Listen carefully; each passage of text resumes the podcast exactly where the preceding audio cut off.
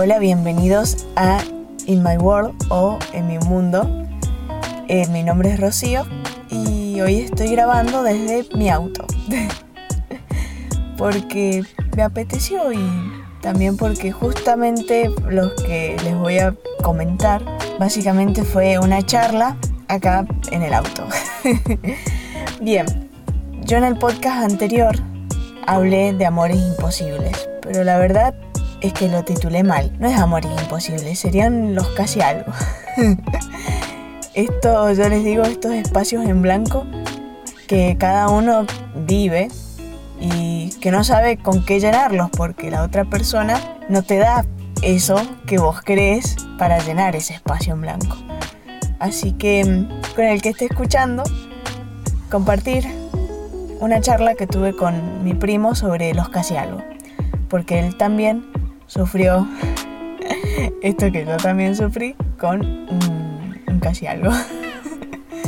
Así que bueno, es lo que me comentaba es que las personas últimamente no tienen responsabilidad afectiva. ¿A qué voy con esto? Que en realidad no, no sé si les importa o les importa muy poco el tema de cómo le hacen sentir a la otra persona. Porque justamente mi primo estaba saliendo con una chica que no estaba 100% preparada para una nueva relación y ella se lo hizo saber y mi primo le dijo que estaba bien, que iban a ir despacio. Y la chica, bueno, se lo tomó bien, la cosa es que ella era la que siempre le decía o le mandaba mensajes de buenos días, buenas noches, eh, era muy atenta con él. Entonces eso es lo que él me dice que no entiende. ¿Por qué esta chica le hizo sentir todo eso si después, cuando él quiso concretar una salida, le dijo que todavía se seguía viendo con el ex y que no habían terminado las cosas bien. Em, así que yo le dije, mira, yo estaba pasando por una situación similar de que em, este tipo también, o sea, además de la distancia, seguía viendo a la ex.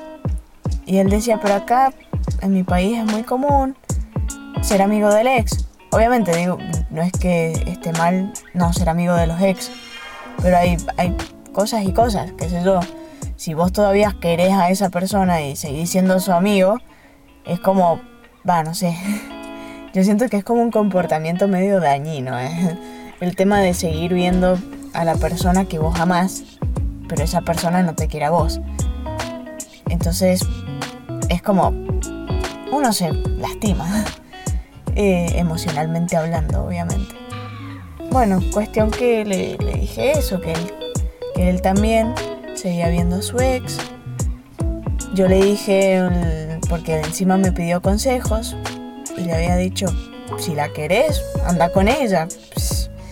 es lo más obvio, si todavía seguís sintiendo sentimientos por ella, decíselo.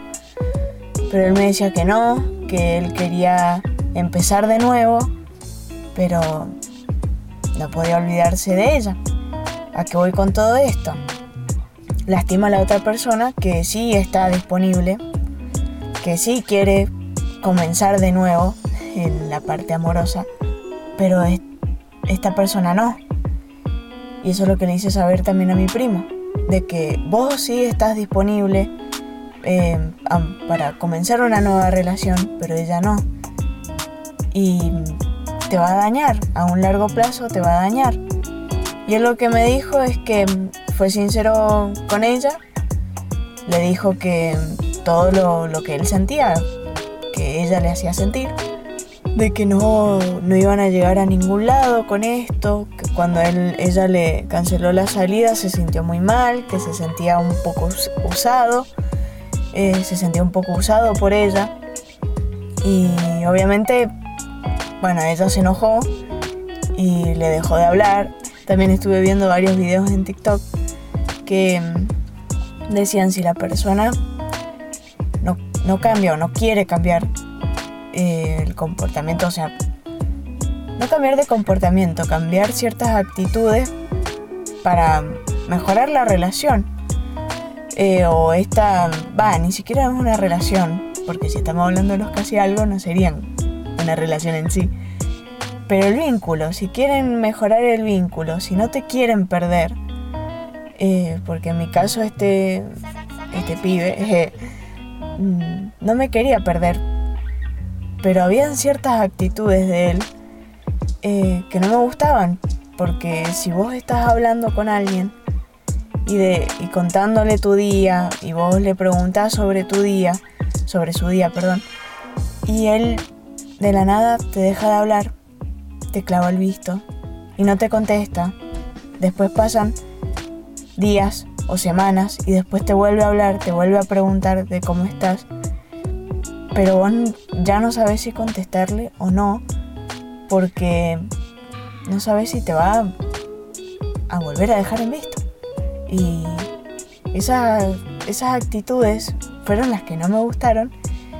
Se la hice saber, pero él me decía sí, sí, y volví a hacer lo mismo. Entonces me enojé y le dejé de hablar.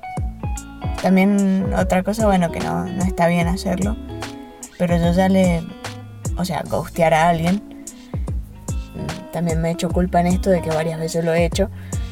Pero también ya me he cansado de hacer esas cosas y le hago saber a la gente, mira, si quiero algo con esa persona, se lo hago saber. Si no quiero algo con esa persona, también se lo hago saber. En este caso yo le hice saber que no me gustaba que me dejaran visto, pero a él se ve que le importó poco y nada. Entonces decidí alejarme. Bueno, muchas gracias por escucharme, por escuchar esta pequeña charla.